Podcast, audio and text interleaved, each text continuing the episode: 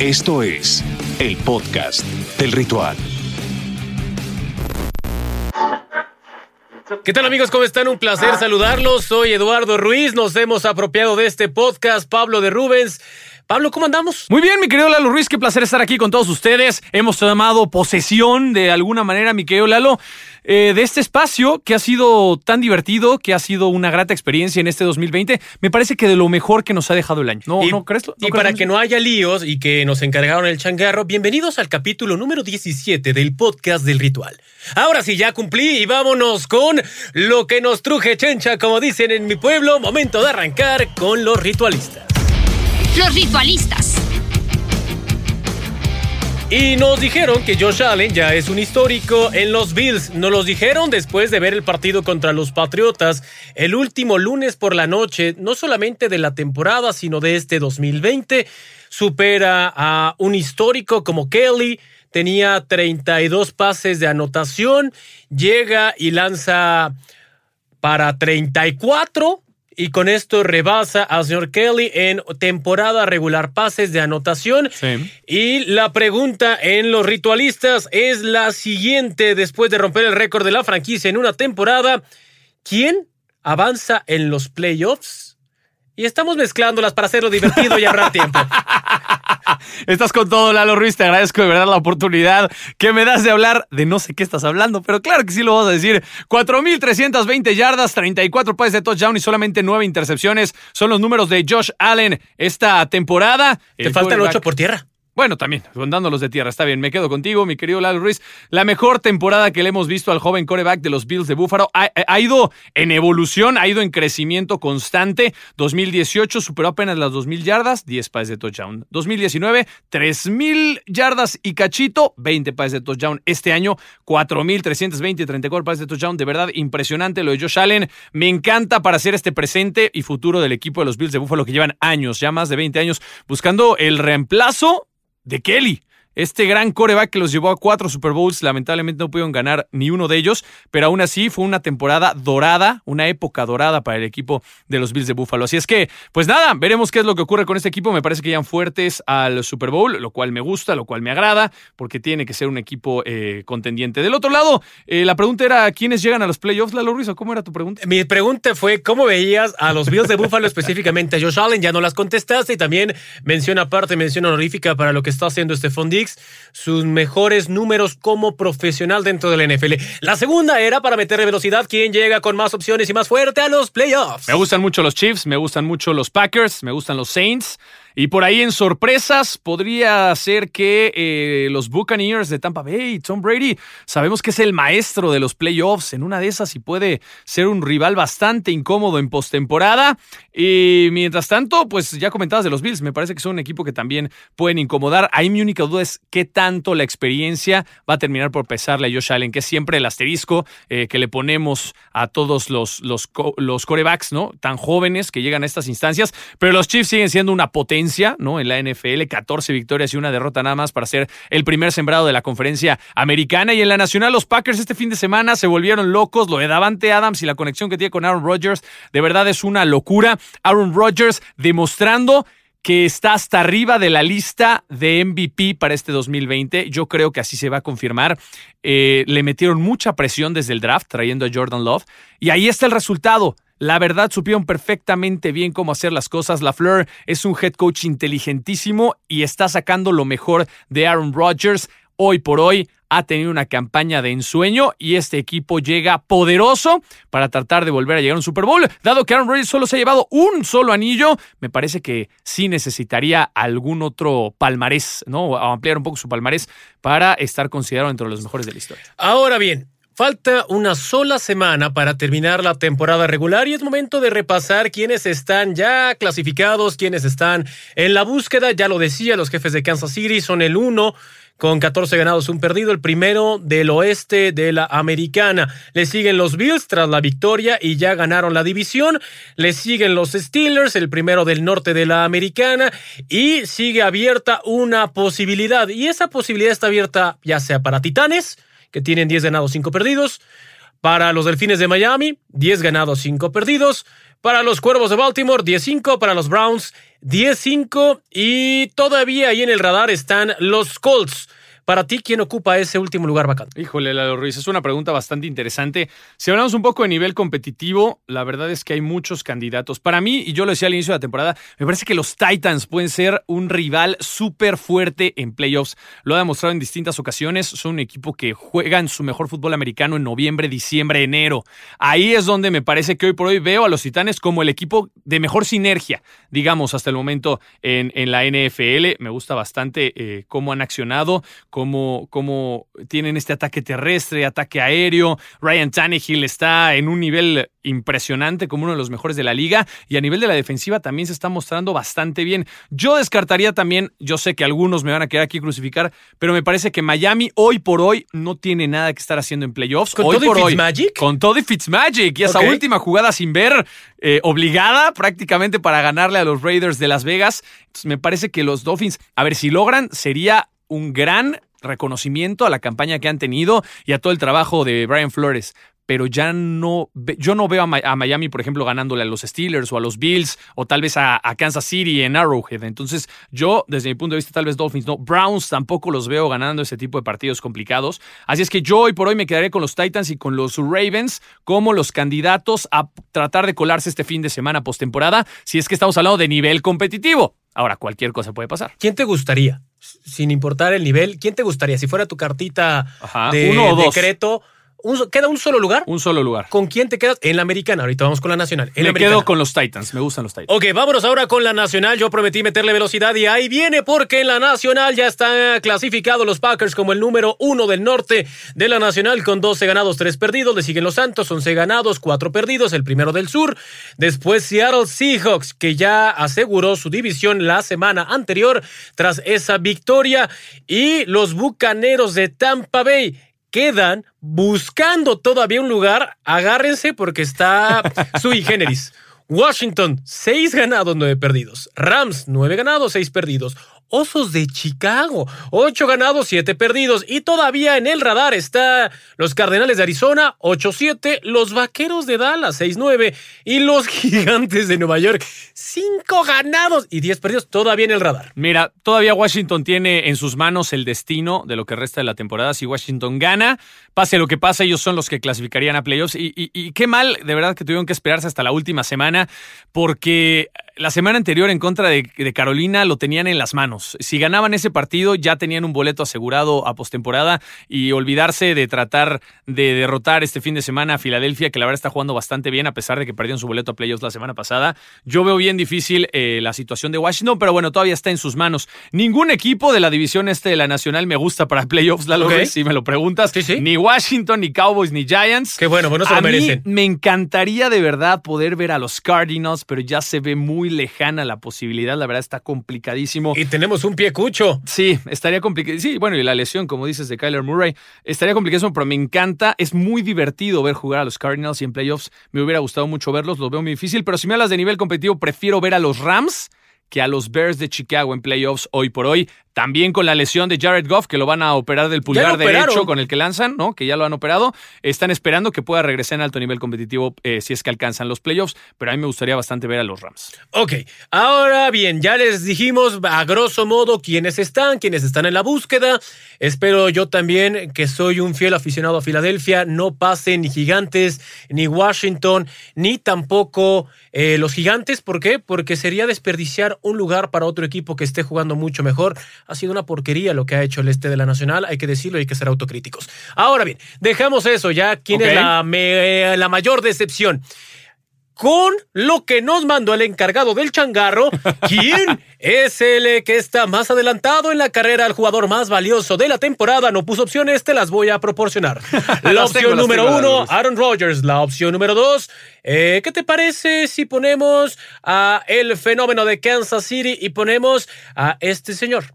¿Qué te parece si usamos Patrick Mahomes, a. Patrick Mahomes? Y el tercero, Lalo Ruiz. y el tercero, que no está puesto y aún así lo pongo sobre la mesa, rebasando y por mucho a Russell Wilson, pongamos a Josh Allen. Siempre y cuando sea de corebacks. Hay otros grandes jugadores, pero, Pero va a ser hay, un que coreback, decir, va a ser un hay que decir que casi siempre se lo dan a un coreback. Para ti de estos tres, ¿quién lleva la ventaja? Híjole, es una pregunta bien complicada porque el momentum lo trae Aaron Rodgers. O sea, el jugador que ahorita está jugando mejor de cara a los playoffs es Aaron Rodgers. Lo del fin de semana, de verdad que fue una verdadera locura. Eh, está jugando bien, o sea, no solamente bajo nieve, sino en frío, en calor, en distintas partes de la Unión Americana. Aaron Rodgers tiene toda la experiencia del mundo y me parece que se le ha negado algunos Super Bowls que podría tener ya en su bolsa. Para mí es uno de los corebacks más brillantes de toda la historia, que tiene mayor IQ y que sobre todo me parece es de los más completos si hablas de coeficiente, de brazo, de potencia, de movimiento fuera de la bolsa, de inteligencia dentro del emparrillado. Para mí Aaron Rodgers de verdad se le debe otro Super Bowl, esperemos pueda ser este año, no lo sé. Pero si vemos los números, eh, las 4.059 yardas y 44 pases de touchdown son difíciles de superar. El único que se acercaría, como lo dices, es Patrick Mahomes, que tiene 4.740 y 38 pases de touchdown. Y en el rubro de, de pases de, anotación se queda corto. Esto obviamente gracias a los cuatro pases que mandó este fin de semana contra Minnesota. Pero bueno, al final del día son los únicos que podrían pelear hoy por hoy el estatus de MVP por lo que nos ha mostrado anteriormente Patrick Mahomes, por el alto nivel competitivo y por esa temporada espectacular que tuvo de MVP me parece que su comparación es alta. Entonces yo me quedo hoy por hoy con Aaron Rodgers, sin lugar a dudas, como el jugador más valioso de la temporada 2020 de la NFL. Se lo van a dar a Rodgers, yo estoy convencido de eso, sin embargo me gustaría que al menos en esta terna pusieran a Allen para reconocer lo que está haciendo. No lo van a hacer y se lo van a dar a Rodgers. Momento de ir ahora al tren. El trending. Llegamos al trending y por supuesto se ha dicho una y otra vez que los líderes se conocen en tiempos de crisis, que si quieres conocer el carácter de cualquier ser humano, independientemente del área a la que se dedique, ese momento de crisis, cuando no hay ese momento anímico que es el empuje para el resto del equipo. Y llegamos al trending con Justin James Watt, un jugador que después de una derrota más en la temporada enfrentaba a los medios de comunicación y antes de cualquier cualquier pregunta o esta ronda, como es comúnmente de pregunta-respuesta en una conferencia de prensa, aguantó dos y empezó con la catarsis. Una letanía que termina siendo, no sé qué opinión tengas, Pablo, el reflejo de lo que es Justin James o JJ Watt, como le quieran decir, como profesional. Mira, los Texans han tenido muchos problemas desde el año pasado y, olvídate tú de, de, las temporadas complicadas que ha tenido JJ Watt por las lesiones y porque no ha podido jugar al 100%, pero sigue siendo este líder anímico, ¿no? Esté o no esté dentro del emparrillado para el equipo. Lo que diga JJ Watt hay que tomarlo en cuenta de manera importante. Si, está dando declaraciones de esta índole en una conferencia de prensa y está mandando un mensaje claro a todos sus compañeros, es porque algo está ocurriendo al interior del vestidor, algo está pasando adentro de los Texans que no se ha dado al 100% a la luz, pero que hoy por hoy nos acaba de dar pistas de que las cosas no están bien. De que desde el año pasado eh, Houston vendió su futuro al hacer tantos cambios de rondas de draft. El próximo draft para Houston va a ser terrible, no hay de dónde sacar nuevo talento y el talento que tenías no está dando el ancho que tú esperabas. Entonces has tenido lesiones, has tenido suspensiones, has tenido baja de rendimiento y deja tú eso. A la mitad del camino tienen que despedir a Bill O'Brien como head coach. Ahí se viene abajo absolutamente todo. Y si bien es cierto que toda la experiencia de Romeo Coronel ha tratado de implementársela a los jugadores en las últimas semanas de la temporada, no es lo mismo. Tanta crisis, tantos problemas. Ve nada más el récord que tienen. De haber, sido, de haber sido uno de los equipos protagonistas el año pasado, hoy es de los peores de la liga. Claro que JJ Watt está desesperado. Claro que quiere que todos dejen el alma y al parecer nos está dando indicios de que no todos los jugadores están igual de comprometidos que él hacia la institución. Y me parece que ese es un foco rojo muy grande, muy importante que tiene que tomar en cuenta la gerencia general. Aplaudimos y de verdad nos quitamos el sombrero de que exista la autocrítica. No hay nada más complicado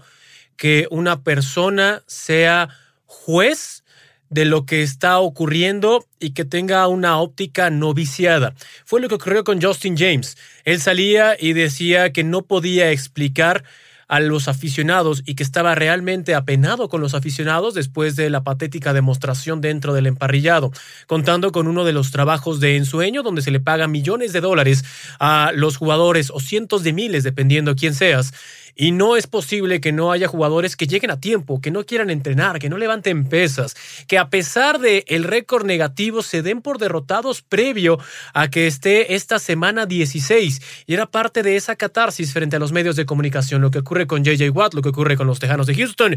Y vámonos ahora con otra hecatombe dentro de la NFL. Y esto tiene que ver con un jugador joven, un jugador que tiene el poder adquisitivo y que tiene el talento para estar dentro de la NFL. Sin embargo, no tiene la madurez. Y esa madurez le ha cobrado factura y ha resultado o ha traído como resultado que haya sido cortado, despedido de Washington Football Team. Que te despidan de una organización siendo coreback es complicadísimo. ¿Por qué? Porque es el corazón del equipo. Y le pasó a Dwayne Haskins. Preámbulo antes de la opinión de Pablo. ¿Qué ocurrió? Se fue a una fiesta donde no tenía cubrebocas, en una época donde la NFL ha sido clara acerca del uso de cubrebocas. Posteriormente se iba a un club nocturno donde se le veía hacer de su espacio lúdico y recreativo lo que se le dé la gana. El punto es que era el capitán de la ofensiva. Como, como reacción a esa acción, le quitan la C de capitán, lo sancionan internamente y ahora lo han cortado. ¿Qué pasará con Dwayne Haskins? Bueno, pregunta interesante, Lalo Ruiz, y te la voy a responder de manera muy, pero muy sencilla. Dwayne Haskins tenía altas expectativas tras haber llegado a la NFL como la primera selección del equipo de Washington en 2019. Fue la selección número 15 de ese draft, llegando del equipo de Ohio State, en donde tuvo grandes temporadas. Me parece que no dio, híjole, tal vez ni el 70% de lo que se esperaba de él. Olvídate tú de que le faltaron pequeñas cosas. Me parece que se quedó muy, pero muy corto por la situación. A ver, la situación que tiene Washington tampoco es uno de los equipos más poderosos ni más destacados de la NFL, y eso lo sabemos bastante bien. Han entrado en un problema y en una crisis complicada, pero por ello hicieron toda una reestructura. Trajeron a Ron Rivera, eh, eh, cambiaron al equipo de cocheo, hicieron a todos al interior del equipo después de los escándalos eh, de acoso sexual que tuvieron hace tiempo. Después de que Darius Guys fue arrestado por sus problemas fuera del emparrillado, después de la lesión terrible de Alex Smith, después de tanta crisis y tantos problemas que ha tenido Washington, me parece que Haskins pudo haber sido este pequeño rayo de luz que guiara al equipo a mejores eh, puertos, pero aún así no lo hace y hoy por hoy siguen teniendo posibilidades de postemporada. Lo de Dwayne Haskins pasa mucho, sí, por su rendimiento, porque, a ver, llega a la NFL y no supera las 1500 yardas, solamente eh, pasa para 7 pases de touchdown. Y este año, con todas las posibilidades que había tenido como virtual titular, 1439 yardas y solo 5 pases de touchdown. Dwayne Haskins no es un coreback que dio el ancho en Washington, a ver si otro equipo le da la oportunidad, pero el tema realmente por el cual lo cortan es por sus indisciplinas. Problemas de eh, infligir las reglas, de romper lineamientos de COVID-19 y de ser un problema más que una solución para su equipo. Ahí es donde viene el recorte, el despido de Dwayne Haskins, un coreback joven pero que me parece que es él mismo se está cerrando las puertas de su futuro. Vamos con el sensei. He tenido muchos senseis, pero este es el más cool. Vamos con el coach Castillo. El scouting del coach. Y estamos, les decía, con mi sensei, que tengo muchos, pero es nuestro, mi nuestro, Lalo Ruiz. Ah, mira, nuestro. Nuestro sensei. Nuestro sensei es mi favorito, la neta, y por eso nos enlazamos con eh, el coach. ¿Cómo estás, Joaquín? ¿Qué hubo, Lalito? Eh, Pablo, ¿cómo están? Yo muy bien aquí, mano, muchas gracias. Soleadito el día aquí en, en, en Cancuncito. Bien, mi coach, qué, qué envidia, la verdad, que esté disfrutando tanto. Me da muchísimo gusto que desde allá estás disfrutando del cierre de la temporada, mi coach. Qué mejor manera de hacerlo, ¿no? Sí, sí, sí, además imagínate viendo los juegos con mi nieto que le encantan, más, lo disfrutamos entre los dos. Fantástico. Juaco, mi pregunta obligada porque estoy feliz como enano después de 20 años, después de que ya por fin esta división es competitiva, después de que le pasaran por encima en casa, después de que aventara el teléfono Bill Belichick. ¿Qué pasa con estos patriotas? Pero Lalo, mira, la mera verdad es que era algo que, que se veía venir desde el inicio de la temporada, un equipo que sufrió con grandes bajas antes de que inclusive empezara la temporada, aquellos jugadores que ya no quisieron participar por esto del COVID, eso fue lo primero. Después, pues eh, digo, la salida de Brady también fue importante y, y yo creo que pues, les ha pegado todo, man, les ha pegado todo, les han pegado lesiones, entonces es un equipo que la verdad muy golpeado y yo esperaba esto, yo la verdad esperaba esto y que pasara que pasaran por encima los equipos de los Patriotas este año. Sí, fue, fue un cierre complicado, es más, fue una temporada complicada para los Pats, pero háblame de esos Bills de Buffalo, mi coach. Me parece que pueden ser un equipo súper competitivo y súper incómodo para las grandes potencias, por lo menos pensar en Chiefs, pensar en Steelers en la conferencia americana. Los Bills pueden darle pelea a cualquiera y pueden ser un equipo muy peligroso, ¿estás de acuerdo? Pues mira, desde el año pasado yo lo, lo tenía así como, como mi, mi caballo negro y la mera verdad es que eh, han mejorado en, dos departamentos que son cruciales para llegar al Super Bowl. Primero en la defensa y segundo en el quarterback. Entonces tienen los dos ingredientes para poder llegar hasta el final. ¿eh? Y, yo no sé quién se quiere enfrentar a ellos en playoffs. Yo sí creo que es un equipo muy, muy peligroso que le puede ganar a cualquiera. Oye, Joaco, aprovechando que estamos despidiendo en este último podcast del 2020, que estamos despidiendo este año viejo, ¿qué equipo es el que más te ha gustado en lo que va de esta temporada o cerrando temporada regular? ¿Y cuál es el que tú dices, ay Dios mío, qué cosa más terrible verlos jugar? Mira, yo yo, yo, sigo, yo, yo sigo viendo a los jefes de Kansas como el equipo, la verdad es que yo disfruto mucho verlos, o sea, en mi caso particular a mí me gusta ver al equipo los jefes por todo lo que te ofrecen, caray. Es un equipo espectacular, un equipo eh, que no gana los partidos muy fácil, o sea, inclusive al final se les complican y tienen que, meterle todo para ganarlos. Yo creo que es un equipo que te da mucho espectáculo, que tiene un, una maravilla que se llama Mahomes y que lógicamente se ha convertido en la cara de la NFL. Y yo creo que es el equipo para mí más impresionante y más espectacular y que me gusta más ver. El peor equipo, hijo, man. Yo ya no sé si son los vaqueos de Dallas o son los, los, eh, los el equipo de Washington porque ya los Jets de Nueva York mejoraron, mejoraron al final, se han convertido en un equipo que por lo menos ha ganado los dos últimos, entonces sí yo vería a lo mejor a los, porque Jacksonville, bueno, Jacksonville no te ofrecía mucho del principio, pero el equipo de Dallas y el equipo de, Washington yo, son para mí los dos peores equipos. Coach, y del lado de la conferencia nacional, con, hoy por hoy, ¿con quién te quedarías? ¿Con los Saints de Nueva Orleans ya con el regreso de Drew Brees? ¿O con los Packers de Green Bay encabezados por un Aaron Rodgers que está teniendo una temporada de MVP espectacular? Pues mira, yo había, yo había dicho al principio de, de, la, de este año que yo estaba con el equipo de los Santos y que y los jefes para, ganar, para llegar al Super Bowl pero la me ha impactado mucho el equipo de Green Bay, sobre todo porque ha mejorado mucho su defensa al final de la temporada. Entonces esto los hace un equipo de verdad muy peligroso y además, pues el estar ya como el número uno en esa en esa conferencia lo hace todavía más peligroso porque todos tendrían que pasar por por Lambeau Field, que es un campo muy complicado para poder jugar entonces yo veo el equipo de los empacadores muy, muy peligroso. Pues ahí lo tenemos, mi querido coach. Muchísimas gracias, pero no me puedo despedir sin antes me jale las orejas del productor porque lo mío, lo mío es ser imprudente. Y por eso te haré la pregunta porque en este ejercicio es extraordinario el poder que tú tienes. Y ahí te va la pregunta y solamente puedes elegir a uno. Si tuvieras tú la oportunidad, como si fuera un videojuego, de revivir a alguno de los compañeros de Ritual NFL, ¿a quién elegirías? Tus opciones Pedro Domínguez, tus opciones está obviamente el señor Garay y tu opción última está el ex productor. Solamente puedes revivir a uno y quién sería la respuesta del coach a continuación. disculpe a Lalo Ruiz, no coach, la verdad anda de impertinente. Siempre. Pues mira, yo creo que, no, sé, será porque tengo más tiempo de conocerte a ti, mi Lalito, de los jóvenes. ah, muy bien, pero, pero no me has contestado. ¿A quién revivirías? Yo sigo vivo. ¿A quién, a quién reviviría? Entonces a Pedrito. ¡Ay, lo tenemos! Muchísimas gracias, mi querido coach.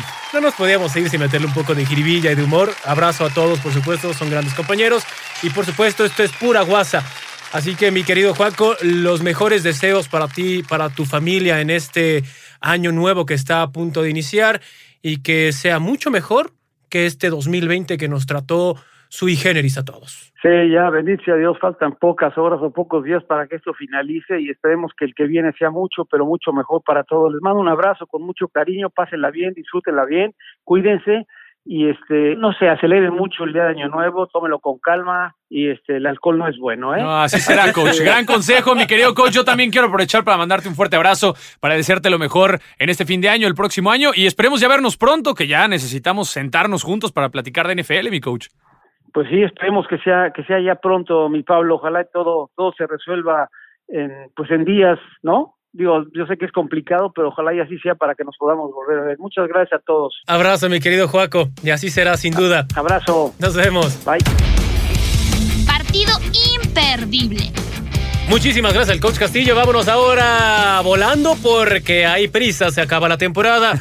Última oportunidad porque el tren parte de la estación y muchos equipos quieren alargar esa posibilidad. Por eso llegamos contigo, Pablo. Venga. ¿Cuáles son los partidos que tú consideras, como somos dos y como son nuestras reglas y como es nuestro podcast, di lo que tú quieras, amigo, haz lo que tú quieras y arráncate vas. Ok, me voy a quedar en número uno. El partido más destacado esta semana es el partido que tuvo reprogramación, que se movió al partido, al juego de domingo por la noche en prime time. Es el de Washington Football, Team enfrentando a las Águilas de Filadelfia, Lalo Ruiz. Esas Águilas que ya no tienen un boleto, pero que pueden agüitarle estas fiestas al equipo de Washington si es que llegan a derrotarlos. Aquí se juega el boleto de la división este en la nacional solamente por el morbo y por la expectativa de lo que puede ocurrir aquí, me gusta bastante eh, lo que vamos a ver en partido de domingo por la noche. Eh, la mayoría de los juegos, si no es que todos van a ser duelos divisionales, entonces ya son equipos que se conocen a la perfección de arriba abajo. En número dos, ya que este es nuestro podcast y podemos hacer lo que queramos, me voy a quedar con el Chargers contra Chiefs. Chargers tienen en su equipo la posibilidad de mejorar su historia, de crecer. Tal vez esta temporada fue complicada, pero el próximo tiene que ser mucho mejor. Justin Herbert ha demostrado ser un coreback espectacular en la NFL y poderlo ver enfrente de Patrick Mahomes me va a encantar. Va a ser un partido que a mí personalmente, por la importancia de los corebacks y porque tienen defensivas competitivas, la verdad me quedo con este Chargers contra Chiefs de el domingo a las tres y media de la tarde. Ahí están los duelos más importantes para el señor de Rubens en este podcast. Se nos acaba el tiempo, hay que meterle velocidad. Yo comienzo con el Jets contra Patriotas. ¿Por qué? Por morbo, ya los dos están eliminados. Quiero ver qué pasa. El segundo, Pittsburgh frente a Cleveland. Duelo divisional, cierto es, pero Cleveland si pierde está fuera de postemporada. Veremos qué es lo que puede hacer Mason Rudolph cuando regrese contra su némesis, el que le tiró el cascazo y casi le arranca la cabeza. Y por eso también es de morbo. Y cerraré con uno de los duelos que más me llama la atención, Washington contra Filadelfia. ¿Por qué? Porque la idea es que no pase los vaqueros de Dallas. Será el sereno. Hay más rivalidad con los vaqueros que con Washington. Entonces, que gane Washington, que pierda Dallas y Filadelfia, que piense en la siguiente temporada. Señor de Rubens, hemos llegado al final de esta emisión, el último Sí. podcast del año. Último podcast del 2020. Les mandamos un fuerte abrazo y de verdad, gracias a todos y cada uno de ustedes que nos han seguido a lo largo de esta temporada, que han escuchado nuestras sandeces y se han divertido y al mismo tiempo han participado de lo que hemos comentado en este espacio. Y de verdad, nada, a nombre de todo el equipo, ¿no? De la producción, de todo el, equipo de Azteca Deportes, del equipo del Ritual, les agradecemos que hayan eh, pues estado con nosotros, les agradecemos su preferencia y que el próximo año vengan grandes cosas. Seguiremos junto con ustedes disfrutando del deporte que más amamos, la NFL, el fútbol americano.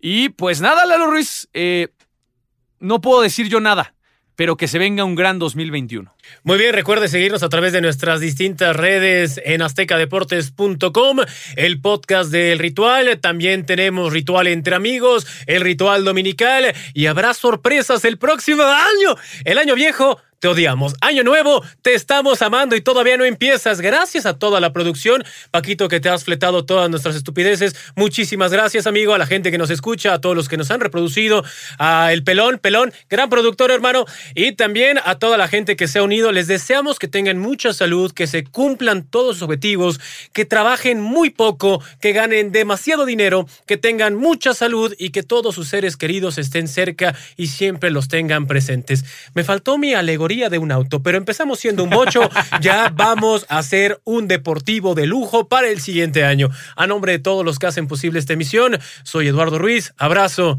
que se largue el año viejo, que venga el año nuevo. No te pierdas el próximo episodio del podcast del ritual.